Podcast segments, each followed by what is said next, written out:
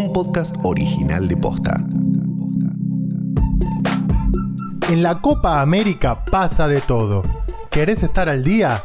Toca el botón seguir para no perderte ni un episodio de la Copa Imposible. Bitácora de la Copa América, día 18, miércoles 30 de junio del 2021.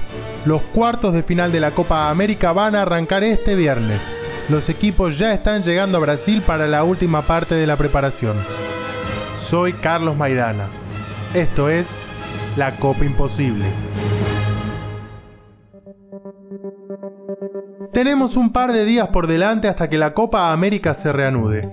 La pelota va a empezar a rodar este viernes con las primeras dos semifinales.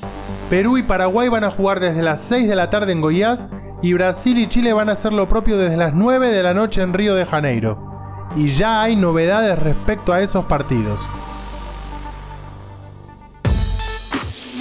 Si bien aún faltan un par de días, Eduardo Berizzo sabe que la selección paraguaya no podrá contar con Miguel Almirón. El delantero del Newcastle se retiró entre lágrimas en su último partido con Uruguay y está confirmado que no será de la partida.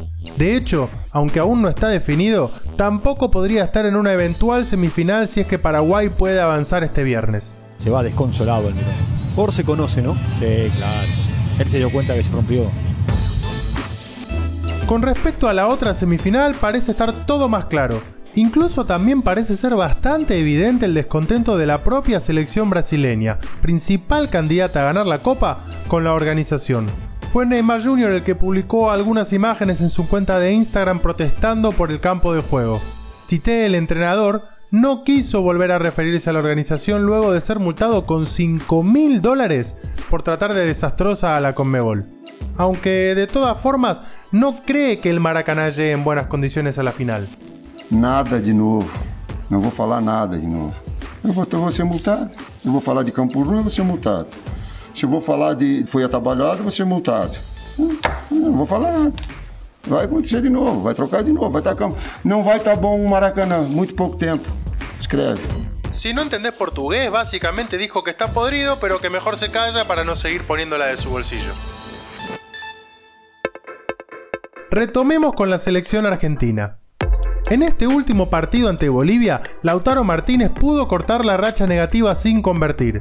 Con 12 goles sigue siendo el máximo anotador desde que Lionel Scaloni es el técnico de la selección.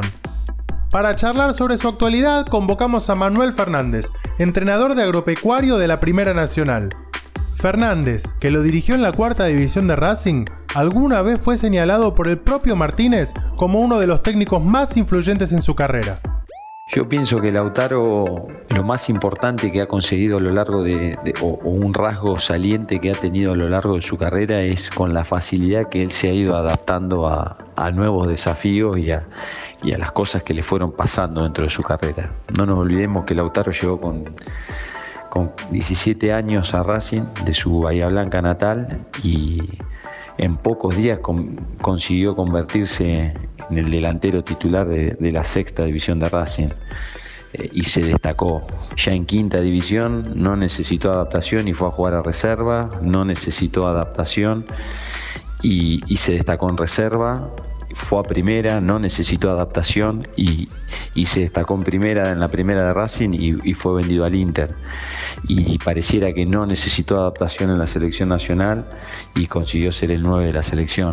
Entonces me parece que, es esa madurez que él tiene y cómo va eh, asumiendo sus nuevos desafíos y sus retos sin que le cueste, va a hacer que, bueno, que este momento en la selección él lo pueda aprovechar y, lo pueda capitalizar. Me parece que en términos de funcionamiento le está aportando muchísimo al equipo. Eh, el buen juego de Argentina en términos colectivos y el aporte que él le da a ese, a ese juego colectivo es muy importante para que el equipo eh, pueda obtener resultados. Así que lo veo desde lo colectivo con, un aporte importante y, bueno, y eso hace que, que, bueno, que para mí tenga que ser el 9 de la selección. Mañana volvemos con nuestro recorrido diario por la actualidad de la Copa Imposible. Si te gustó el podcast, compartilo. Si es la primera vez que lo escuchás, dale seguir para no perderte ninguna novedad. Nos reencontramos mañana. La Copa Imposible es un podcast original de Posta. Seguinos en Spotify y encontrá un nuevo episodio todos los días a las 7 de la mañana. Edición Leo Fernández. Producción ejecutiva Luciano Banchero y Diego del Agostino. Soy Carlos Maidana. Hasta mañana.